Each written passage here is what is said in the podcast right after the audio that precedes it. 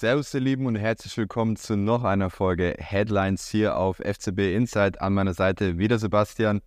Äh, und Ahmed sind heute leider verhindert, weshalb das eine Duo-Folge wird.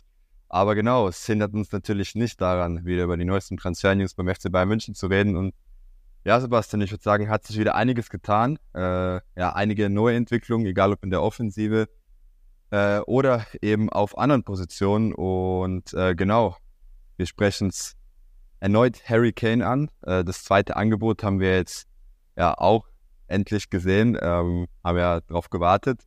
Ja, würde nicht sagen zum Überraschung, äh, aber es wurde wieder abgelehnt von Tottenham. Heißt, auch das zweite Angebot der Bayern hat nicht gereicht, um äh, ja eben die Engländer von einem Kane-Wechsel zu überzeugen. Ähm, was sagst du? Tut ein Kane derzeit alles, um zum FC Bayern München zu kommen? Oder bist du der Meinung, äh, ja, dass man ja bisher noch nicht alles versucht hat? Also erstmal glaube ich, dass wir jetzt noch jede Woche wahrscheinlich über Harry Kane reden werden. Es ergibt sich ja immer irgendwie was Neues. Äh, du hast gefragt, ob er alles tut dafür. Im Moment habe ich irgendwie das Gefühl, nein. Also Stand der Dinge ist ja wohl, dass Harry Kane gesagt hätte, er kommt zum FC Bayern, wenn Tottenham ihn abgibt. Und meiner Meinung nach reicht es nicht aus. Er müsste jetzt eigentlich, äh, Tottenham hat ja jetzt Trainingsstart, er hätte eigentlich jetzt ins Büro von Boss Levy laufen müssen und sagen müssen, hör zu, ich will wirklich nur zum FC Bayern. Wir wissen ja nicht, ob das nicht vielleicht sogar passiert ist, aber was man jetzt so nach außen hin hört, ist es vielleicht noch nicht passiert. Und dann würde ich mir an Bayern Stelle so ein bisschen Sorgen machen, dass Harry Kane so eine Art doppeltes Spiel macht, dass er vielleicht schon zum FC Bayern möchte, aber andererseits dann auch nicht abgeneigt ist, noch auf ein neues Angebot von Tottenham zu warten. Vielleicht bieten die ihm ja nochmal einen Rentenvertrag. Man hat ja auch schon gehört, dass sie sich das überlegen. Und so ist halt das ganze Konstrukt von Bayern ein bisschen unsicher, weil sobald Kane umkippt, äh, können sie dann nichts mehr machen. Also ich glaube, er müsste da schon ein bisschen mehr tun. Äh, Vorbild, sozusagen schlechtes Vorbild, Robert Lewandowski in der letzten Saison, der wirklich alles für den Wechsel zu Barcelona in der gleichen Vertragssituation gemacht hat. Ich finde nicht, und das würde auch nicht zu Harry Kane passen, dass er so offensiv auch in die Öffentlichkeit gehen sollte wie Robert Lewandowski. Ich glaube, für Robert Lewandowski persönlich war das keine so gute Entscheidung. Ich glaube, er hat viele Bayern-Fans durch seinen Abschied gegen sich aufgebracht, vor allem durch die Worte gegen den FC Bayern, dann die öffentlichen, auch wenn es dann nachher so eine Art Versöhnung gab. Ich glaube nicht, dass Harry Kane diesen Weg im ersten Schritt gehen wird, also wirklich an die Öffentlichkeit zu gehen und gegen den Verein zu schießen. Aber ich glaube, er muss jetzt, dass dieser Transfer wirklich klappen kann, zu den Bossen gehen und sagen, es gibt für mich keine andere Option als den FC Bayern, weil sonst wird es nochmal sehr, sehr schwierig oder droht auch zu scheitern. Heißt Bayern oder nix. Äh, wir blicken nochmal auf die Zahlen. Du hast es angesprochen. Äh, Tottenham, ja, äh, man liest immer häufiger in den Medien, dass die eventuell mit einem neuen Vertragsangebot um die Ecke kommen könnten. Ebenso hat man aber auch gelesen, dass die Bayern eben nachgelegt haben, heißt 80 Millionen Euro fixe Ablöse plus nochmal variable Boni. Ich glaube, ich habe heute bei ESPN gelesen, dass es wohl bis zu 15 Millionen Euro variable Boni waren, heißt das so ungefähr ein Paket von 95 Millionen Euro hatten jetzt beim zweiten Angebot. Äh, man liest ja auch immer wieder in den Medien, dass Tottenham-Boss äh, Levy wohl nicht bereit ist, unter 100 Millionen Euro Sockelablöse Kane ziehen zu lassen. Jetzt stellt sich mir und vielen Fans natürlich die Frage, äh, ja, wäre ein Transfer im Winter eventuell klüger? Sollen wir vielleicht auch einen Ablösetrans ablösefreien Transfer im Sommer abwarten? Äh, weil, wie gesagt, wir reden hier über einen Spieler, der eben auch schon in der Kategorie Ü30 ist. Das wäre einem ja, Jahr schon fast undenkbar in München gewesen. Äh, Manet hat dann ja nochmal irgendwo das Gegenteil bewiesen. Für ihn wurde ja schon irgendwo eine Ausnahme gemacht. Jetzt eben Kane, der nächste Spieler, der A, langfristigen Vertrag bekommen soll, B, aber auch richtig teuer werden soll. Äh, was hast du? Äh, werden sich die Bayern vielleicht da die Hintertür offen lassen und äh, sagen, okay, wir versuchen es im Winter nochmal oder eben sich vielleicht mit Kane schon auf einen ja, vorzeitigen Wechsel im kommenden Jahr verständigen. Ich persönlich finde es eine sehr, sehr charmante Idee. Ich fände es sehr, sehr smart, weil wie oft im Leben wird der Geduldige belohnt. Wenn die Bayern, jetzt gehen wir mal beide Szenarien durch, die Bayern würden jetzt warten, würden sagen, äh, gut, wir warten noch bis Winter, wie sieht's dann im Winter aus? Es könnte gut sein, dass Tottenham dann wieder so auf Platz 7, 8, 9 in der Premier League steht, auch mit ein paar Harry Kane-Toren. Äh, europäischer Wettbewerb jetzt sowieso nicht so interessant bei ihnen, also da gibt's keine Champions League. Und dann äh, stehen bei Bayern gerade die interessanten Spiele an im März. Also warum nicht dann noch warten und dann in der K.O.-Runde in der, in der Champions League dann einen Harry Kane haben, den man dann vielleicht für, was wird es dann noch sein? Vielleicht 30 Millionen, 40 Millionen, wenn, wenn Tottenham weiß, okay, in einem halben Jahr verlieren wir ihn eh und er bleibt hart und sagt, ich will zu den Bayern, vielleicht im Sommer dann für gratis, dann nehmen sie dann vielleicht doch die 30, 40, 50 Millionen oder was denkst du, was wird er dann noch kosten?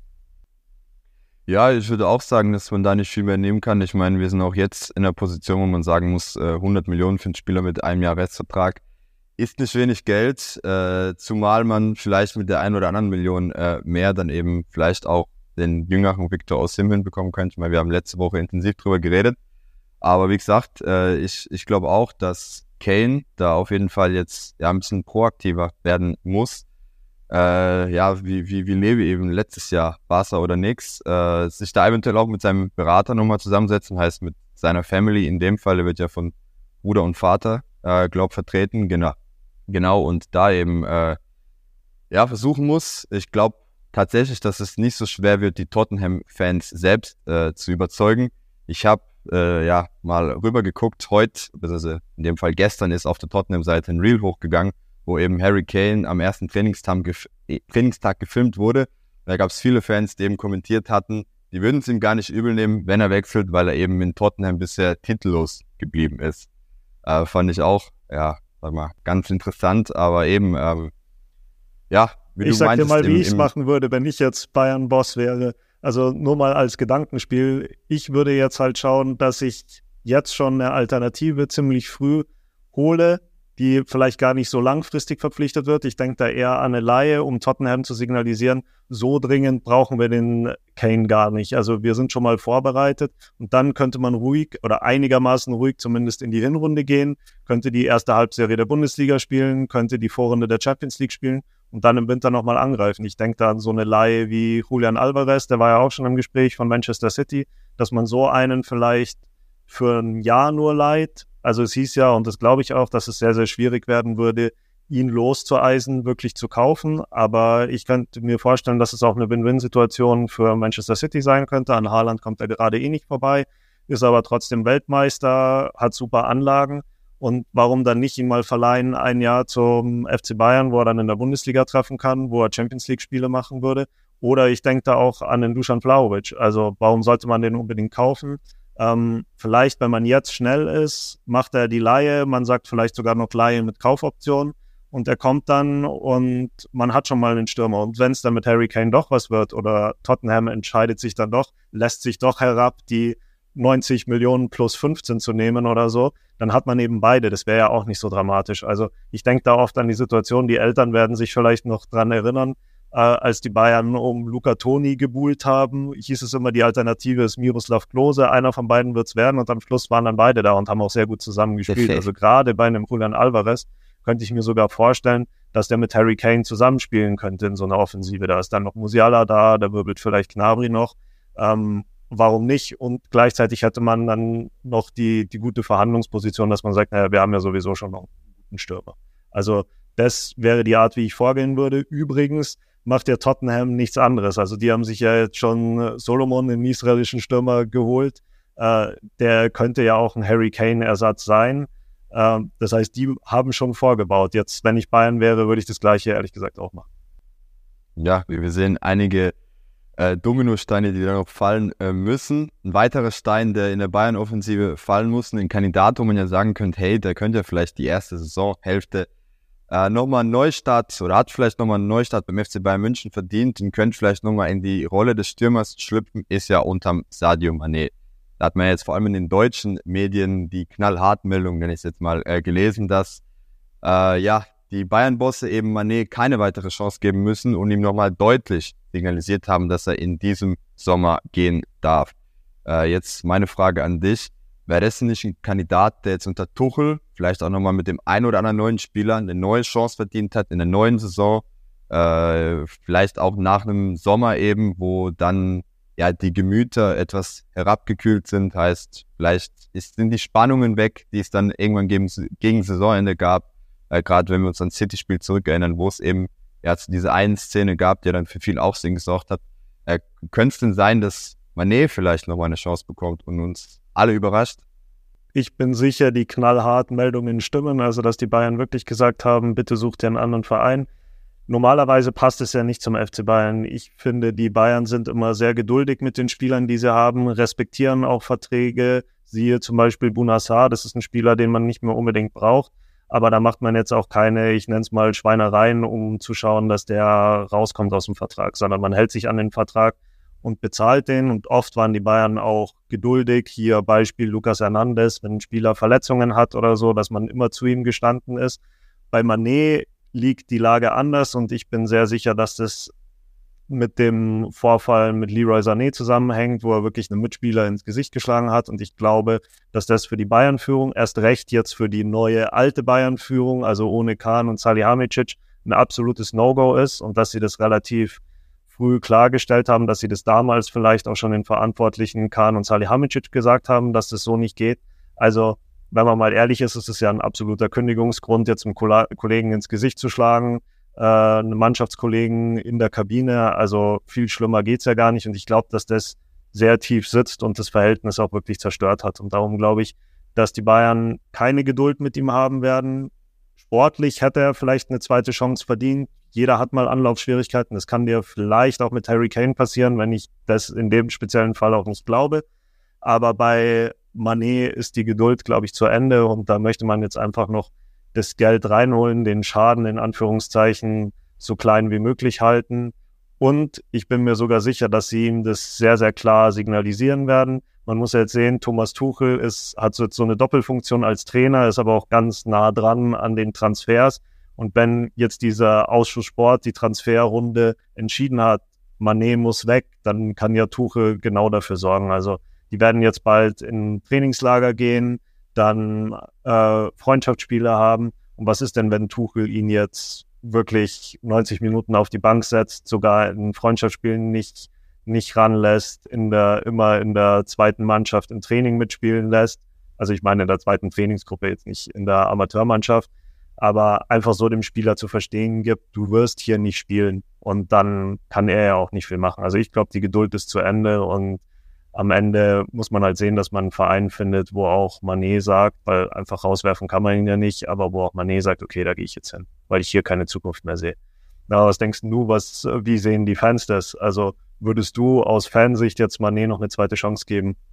Ja, also ich muss äh, auf jeden Fall sagen, jetzt du den Zeitraum ansprichst, ich meine mit Blick auf den Kalender, wir haben jetzt den 14. Juli, äh, es sind ja noch eineinhalb Monate to go. Ich würde schon sagen, dass wir da eventuell sogar einen sehr späten Transfer erwarten könnten. Heißt, es könnte auch noch bisschen tiefer in den August reingehen.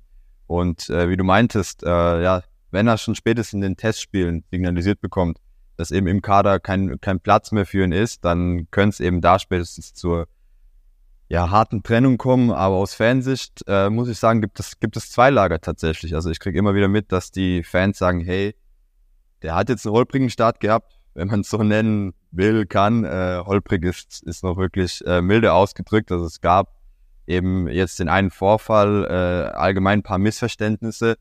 Und äh, ja, auf der anderen Seite eben sagen die Fans auch, okay, unter Nagelsmann wurde eben vielleicht auch falsch eingesetzt, als falsche Position, äh, falsche Erwartungshaltung, ist ja letztes Jahr nach München gekommen, wurde erstmal als Megatransfer gefeiert und direkt irgendwo in der Offensive als Neun eingeplant.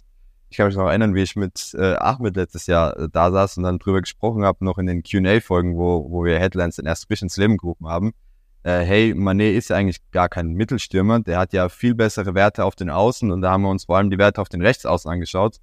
Und das war eben die Position, wo er seine Assists gesammelt hat, wo er die Tore geschossen hat. Äh, weshalb es eben das eine Lager gibt, sagt, okay, hätte prinzipiell eine zweite Chance verdient, äh, während das andere Lager sagt, okay, ähm, ja, ist natürlich einiges an Geld einzusparen. Ich meine, es ist kein Geheimnis, wie viel Manet beim FC Bayern München verdient, ist ein Topverdiener. Ich glaube, da könnte man dann auch nochmal ordentlich, äh, ja, Kapital frei bekommen, um eben ja, das der Ganze Topverdiener. in Kane, der Topverdiener, richtig, um das eben nochmal in Kane-Transfer zu investieren. Und da hätte man, glaubt, da auch nochmal viel mehr Spielraum.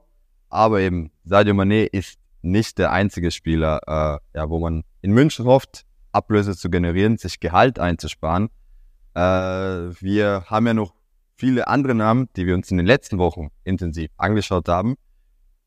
Jedoch lässt ja oder gibt es ja in den Medien relativ wenig Clubs, die mit den Spielern eben in Verbindung gebracht werden. Heißt, zu Sadio Mané gibt es nicht wirklich Mannschaften, mit denen er jetzt aktiv in Verbindung äh, gesetzt wird. Wir haben einen Marcel Sabitzer, wir haben einen Rhein Grafenberg, über den wir letzte Woche gesprochen haben. Äh, wir haben aber auch Spieler wie Pavard, wo man weiß, okay, eine Vertragsverlängerung ist sehr unwahrscheinlich. Da müsste jetzt langsam mal ein Angebot rein, wo man ja tatsächlich auch auf 30 bis 45 Millionen Euro hofft. Äh, nach wie vor hört man in den Medien ja aber recht wenig. Ähm, kommen die Bayern denn am Ende des Sommers genug Geld für ihre Abgänge? Wir haben ja in den letzten Wochen eben so eine Liste aufgestellt. Ich würde mal vermuten, es sind so sieben, acht, neun Namen drauf. Ähm, oder ja, wird man am Ende des Augusts auf einen enttäuschenden Sommer blicken, wo man vielleicht ja bei dem einen oder anderen Spieler auch einiges äh, einbüßen musste? Eher schwer. Ich glaube, man muss das von Fall zu Fall sehen, also sich wirklich die einzelnen Spieler anschauen. Es sind unterschiedliche Situationen. Warum man ja auf die Idee kommen kann, ist ja zum Beispiel Marcel Sabitzer. Da hieß es ja, die AS Rom hätte Interesse, aber sagen jetzt erstmal müssen wir schauen, dass wir hier Geld einspielen, bevor wir uns so einen Transfer leisten können.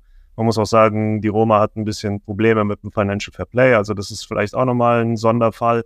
Aber grundsätzlich könnte ja sich der Gedanke schon aufdrängen, dass es bei ein paar Spielern so ist, ähm, dass die anderen Vereine ja ganz genau wissen, dass die Bayern die loswerden wollen. Und warum soll man da jetzt gleich oder früh in der Transferphase all in gehen, wenn man weiß, äh, die Bayern wollen die ja nicht unbedingt halten. Also das ist ja eine ganz andere Situation als jetzt aus der Tottenham-Perspektive bei Harry Kane zum Beispiel.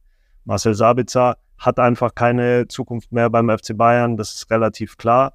Hat jetzt eigentlich bei Manchester United eine ganz ansprechende Halbserie gespielt, hatte dann jetzt halt eben eine Verletzung und darum ist es halt auch schwierig, viel für ihn zu kriegen. Andererseits hat er ja auch schon Leistungen gebracht. Also so diese 15 bis 20 Millionen muss man ja verlangen und viel kann man im Preis auch nicht runtergehen. Aber dann gibt es eben auch so Leute wie Bunassar, äh, den gäbe es ja wahrscheinlich schon zum Nulltarif. Da ist halt die Frage, findet sich jemand, der das Gehalt bezahlt?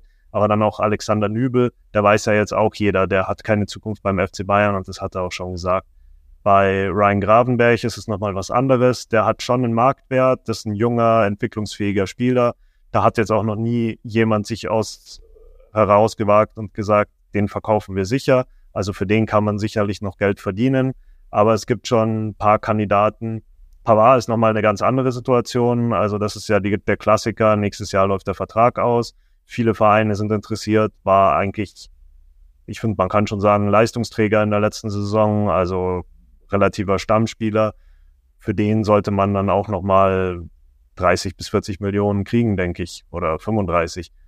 Aber es gibt dann diese Kandidaten, die genannten vor allem, da könnte es sich auch ziehen bis zur, zum letzten Tag der Transferperiode und dann muss man vielleicht auch Abstriche machen, einfach bei den Vorstellungen, weil dann ist man halt auch wieder in der Position, wo man sagen muss, lohnt sich jetzt mehr für mich lieber auf drei, vier, fünf Millionen zu verzichten oder zahle ich ihm eben sechs, sieben, acht Millionen Gehalt. Also das, das dann eine Abwägungsfrage. Ich glaube, leicht ist es nicht. Aber gleichzeitig könnte man halt auch viel, und das haben wir in einer der letzten Folgen gesagt, könnte man natürlich auch mit so einem Spieler, mit einem Verkauf von Leroy Sané dann wiederum viel Geld verdienen, weil äh, der noch begehrt ist und der jetzt auch nicht der absolute Schlussverkaufkandidat ist. Also ich fasse nochmal die Liste zusammen. Wir haben also unter anderem Bonassar, Alexander Nübel, Jan Sommer, Sabitzer Mané, Pavard und Gravenberg. Und äh, ja, ich habe es auch schon mal zusammengerechnet. Es wären dann ungefähr so 120 bis 130 Millionen Euro, die die Bayern ja irgendwo warten. Heißt, äh, vielleicht kannst du da den Fans auch ein bisschen Hoffnung machen, ist also durchaus A eine Summe, die man eben zusammenbekommen könnte und B ja eine Summe, die man dann auch gut gebrauchen könnte, um Stichwort eben auf der Sechserposition eben auch zu investieren. Ja, das müsste ich jetzt, die Rechnung müsste ich jetzt mal vor meinen Augen sehen. Also kommt mir schon nach einer recht hohen Zahl vor, nach allem, was wir gesagt haben. Also klar, wenn du für Pavard vielleicht 35, 40 einberechnest, für Manet könnte man im Bestfall, glaube ich, nochmal die 30, 32 kriegen, die man bezahlt Mit dem Saudi-Aufschlag. Für Jan Sommer vielleicht auch nochmal so diese 9, 8, 9, 10, die man dann gezahlt hat an Gladbach damals. Wo willst du noch einen Saudi-Aufschlag? Bei Manet nochmal äh, extra? Äh, bei Manet eben, bei Manet, genau. naja, so wie gerade der Transfermarkt läuft, vielleicht findet sich ja in Saudi-Arabien noch für ein paar andere Leute ein Markt. Also vielleicht kann man ja noch Bunassar mit oben drauf packen. Genau, wäre dann auch ein Weggefährte, der auch wohl zu Beginn des Transfers von Manet wichtig äh, für ihn gewesen sein. Achso, du meinst gleich im Doppelpack zusammen mit Manet? Gleich im Doppelpack. Habe ich mir auch schon äh, lange Zeit gedacht gehabt. Ich meine, die sind in der Nationalmannschaft auch zusammen unterwegs, verstehen sich super. Warum nicht direkt im Doppelpack? Ja, gute Idee. Genau, äh, ja, heißt, die Bayern äh, sind nicht wirklich in einer schlechten Verhandlungsposition, müssen wir auch ganz klar sagen. Also ich bin auch der Meinung, wir müssen uns da nicht wirklich Sorgen machen. Eben bei dem einen oder anderen Spieler hätte man vielleicht erwartet, dass früher ein Angebot reinkommt. Gerade bei Sabitzer habe ich auch gedacht, dass nachdem er eben die gute Phase bei Menu hatte, äh, man da eventuell schon relativ zeitnah ein Angebot reinbekommt oder eben anderer Premier League Verein sich daran interessiert. Ich habe gerade auch gesehen, dass Marc Rocker wohl auch äh, vor einem Transfer steht nach Spanien. Heißt, ja, da fallen ja auch nochmal einige Dominosteine in England. Also ich glaube auch, dass da auf jeden Fall einige Transfers möglich sind. Ich meine, Jan Sommer soll auch wirklich in guten Gesprächen sein mit Inter Mailand, nachdem ja Lori jetzt auch bei PSG in Gesprächen ist, um als Backup von Donnarumma eben zu kommen. Also es sind noch, glaube viele Fragen auch allgemein auf dem Transfermarkt. Und einen haben wir äh, vergessen, wo ich glaube, dass es ganz spannend wird. Entschuldigung, wenn ich dich unterbreche, aber nicht, dass du da voll Schluss machst, das ist nämlich Leon Goretzka. Also ich glaube, das wird nochmal ganz, ganz interessant, genauso wie wir es bei Manet angesprochen haben. Wie wird er eingesetzt jetzt in den ersten Spielen? Er ist fit, irgendwann kommt dann noch der Supercup. Danach könnte man auch noch jemanden verkaufen. Ähm, man hört jetzt zwar, er hat seinen Beratern gesagt, er möchte nicht weg, aber irgendwann wird er dann auch nicht die Wahl haben. Also wenn er wirklich von Thomas Tuchel dann signalisiert bekommt, und ich glaube, das kann so ein Trainer wie Thomas Tuchel ganz gut, ich plane nicht mehr mit dir, dann muss er sich ja auch umschauen. Und das könnte dann auch wieder so ein Dominostein sein, wo man dann schauen muss, okay, wie viel kriegt man für den noch? Gibt es dann einen Markt in den Top-Teams, wo man noch vor zwei Jahren gedacht hätte, okay, da kann Goretzka sicher spielen, wird es eng, glaube ich, im Mittelfeld. Viele haben schon zugegriffen. Aber vielleicht gibt es ja dann doch nochmal jemand, der die, der die Chance ergreift und sagt, okay, wir kriegen hier einen zentralen Mittelfeldspieler aus der deutschen Nationalmannschaft. Das lassen wir uns nochmal was kosten. Also, warum nicht? Ja, muss ich dir geben, ist eine recht unbeliebte Debatte derzeit, weil ja beim DFB auch viele sagen, dass man jetzt nicht in Panik verfallen soll, gerade die Funktionäre beim DFB. Äh, wobei, ja klar, naja, man, man hat natürlich auch gehört. Nee, nee, klar, äh, wobei man auch sagen muss, ich meine, äh, jetzt zuletzt hat Goretzka eben im Mittelfeld des DFBs vielleicht nicht die Rolle gespielt, die er sich gewünscht hat. Äh, Gnabry und Sané jetzt auch nicht wirklich die Rolle in der Offensive. Äh, zumal jetzt Sané häufiger das Vertrauen in der Vergangenheit bekommen hat. Gnabry hat eben, wie wir letzter Folge schon äh, ja festgestellt haben, auf jeden Fall einen besseren Saisonendspurt gehabt. Und muss man natürlich auch sagen, die Saison fängt in vielen Ligen früh an. Ich meine, wir sind in der Bundesliga relativ äh, früh unterwegs. Es wurden ja auch die ersten Spiele schon terminisiert für die Bundesliga, aber eben der Supercup, der noch recht früh ist. Äh, heißt, da sind sicherlich noch ein paar Fragezeichen auch für Tuchel und Co., damit sie da eben schauen, äh, ja, wie es weitergeht. Wir können auf jeden Fall versprechen, dass wir dranbleiben, dass wir uns auch nächste Woche für euch melden und genau nochmal auf alle Transfergerüchte blicken. Hoffentlich mit Neuigkeiten zu Harry Kane, was ja zumindest erfreulich ist, was vielleicht auch zu Beginn etwas kurz gekommen ist, dass er unter anderem auch anderen Angebote wie beispielsweise PSG abgelehnt hat. Äh, man muss aber auch sagen, dass wir ja eben auf manchen Positionen uns wahrscheinlich noch gedulden müssen, gerade was äh, eben Sadio Mané anbetrifft und die anderen Verkaufskandidaten beim FC Bayern München. Heißt, da müssen wir uns vielleicht länger gedulden als uns lieb, um da auch neun Sechser zu sehen, äh, neun Stürmer. Da müssen vielleicht noch ein paar Dominosteine fallen, damit sich dann eben alles im Endeffekt fügt und äh, ja, wir die eine oder andere Spielerpräsentation in der Allianz Arena haben. Ich blicke ja immer wieder auf den 23. Juli, wo wir dann eben äh, ja, hoffentlich zumindest Kim in der Allianz Arena sehen. Müssen wir schauen, ob da noch der ein oder andere Spieler mehr dazukommt. Genau, ich bedanke mich auf jeden Fall bei dir, Sebastian, für deine Zeit. bedanke mich bei allen Zuhörern, bei allen Zuschauern auf YouTube. Äh, und genau, ich wünsche euch allen noch ein schönes Wochenende, äh, erholsames Wochenende, obwohl die Temperaturen doch sehr drücken. Heißt, äh, ja, vielleicht ein kühles Blondes zur Folge Headlines am Freitag oder am Samstag. Äh, genau, wünsche allen ein schönes Wochenende und wir sehen uns spätestens nächste Woche. Bis dann. Ciao, ciao.